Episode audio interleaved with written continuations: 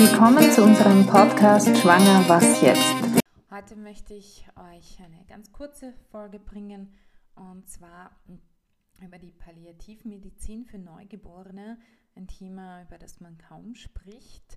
Äh, hierzulande ist es ein bisschen normal, normaler, sagen wir so. In Amerika ist es weniger normal. Und äh, darum gab es in Forbes im letzten Jahr, im Oktober, einen Artikel darüber und wir haben hier diesen Artikel für euch. Palliativmedizin für Neugeborene. Palliativmedizin bedeutet Begleitung und Schmerzlinderung für Sterbende, denen keine Behandlung mehr helfen kann.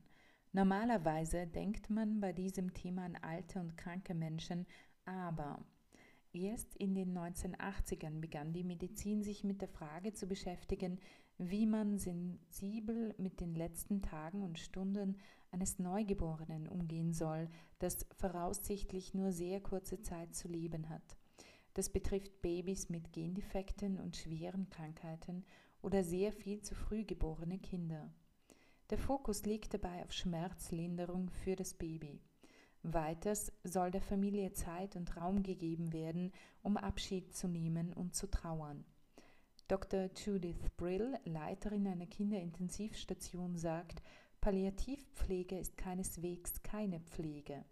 Das Kind wird nicht ignoriert, es muss nicht leiden und ist im Tod nicht allein.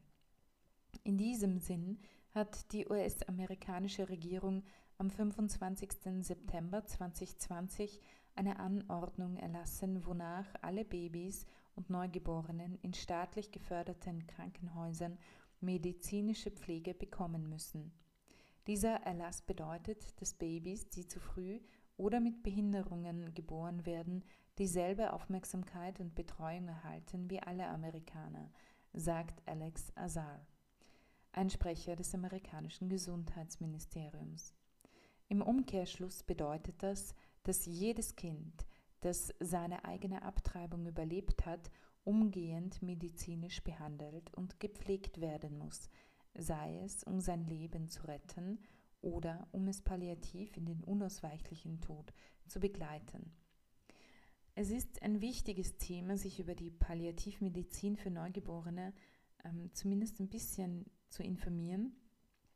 Denn oft gibt es, besonders bei uns in Österreich, Frauen, die den Gedanken haben, naja, wenn klar ist, dass dieses Kind nicht überlebensfähig ist, dann ist es doch besser, wenn ich es abtreibe. Es ist so, dass es genügend Studien noch gibt. Ich möchte jetzt nicht alle aufzählen, das wäre jetzt zu viel. Aber es gibt genügend Studien, die eindeutig zeigen, dass Frauen, auch wenn das Kind sicher sterben wird oder die Frauen sicherlich eine Frühgeburt haben werden, es für die Psyche der Frau leichter zu verarbeiten ist, wenn sie das Kind ganz natürlich gebären und der Tod sozusagen seinen natürlichen Weg findet und nicht forciert wird. Es gibt sehr, sehr viele Frauen, die danach leiden. Wir haben bei uns in der Beratungsstelle eine Selbsthilfegruppe für Frauen. Wir haben oft Frauen, die erst nach 30 Jahren anrufen ähm, und ihr Leid uns klagen, dass sie seit 30 Jahren haben, weil sie ein Kind als junge Frau abgetrieben haben und meinten, es wäre die einzige Möglichkeit. Wir haben auch Frauen, die abgetrieben haben, weil sie ähm, dachten, es wäre psychisch leichter zu verarbeiten, wenn sie das Kind abtreiben, als zu warten, bis die Frühgeburt einsetzt oder Fehlgeburt einsetzt. Und ähm, es ist sehr, sehr schwierig, damit umzugehen mit dieser Frage, denn es bleibt immer die Frage, was wäre wie. Es bleibt immer die Frage, hätte es vielleicht doch überlebt. Es bleibt immer die Frage, wie es denn ausgesehen hätte. Und es ist schwer, auf diese Fragen eine Antwort zu geben, weil es keine gibt. Und es ist wirklich ein extrem sensibles und schweres Thema. Für die Trauerbewältigung haben wir auch einen eigenen Podcast, wo wir über Trauerbewältigung und Palliativmedizin sprechen und der heißt Sterben, reden wir übers Leben. Und ich möchte für all diejenigen, die jetzt äh, unter dieser, ähm, unter einer solchen Situation vielleicht leiden mögen, möchte ich wirklich gerne diesen Podcast empfehlen, wo wir dieses sehr sensible Thema allgemein äh, auch ansprechen. Bald findet wieder der nächste Raches Weinberg bei uns statt. Und zwar ist es eben ein Wochenende, wo Frauen und auch Männer, die nach der Abtreibung an Trauer, Schmerz oder Schuldgefühlen leiden und die auch Hoffnung und Heilung suchen, eine Möglichkeit haben, ein Wochenende lang das aufzuarbeiten. Es erwarten Sie biblisch-therapeutische Exerzitien, meditative Übungen sowie psychologische und seelsorgerliche Inhalte. Erfahrene ehrenamtliche Mitarbeiter, die auch in Trauerbegleitung geschult sind, ein Seelsorger und ein Psychologe begleiten Sie dabei. Diese Erfahrung war so außerordentlich und kostbar für mich. Ich kann ehrlich sagen, dass mein Leben eine neue Bedeutung hat. Jahrelang habe ich mich selbst bestraft. Unbewusst verletzte ich mich selbst, weil ich nicht wusste, wie ich meine Abtreibungen sinnvoll betrauern sollte. Die Mitarbeiter des Einkehrwochenendes zu erleben und an den Übungen teilzunehmen, das war so heilsam für mich, dass ich wie neugeboren und tatsächlich im Frieden nach Hause kam. Anita, der Name ist natürlich geändert worden, 34. Wann? Es findet dieses Jahr am 7. bis 9. Mai 2021 statt, von Freitag 14 Uhr bis Sonntag 17 Uhr.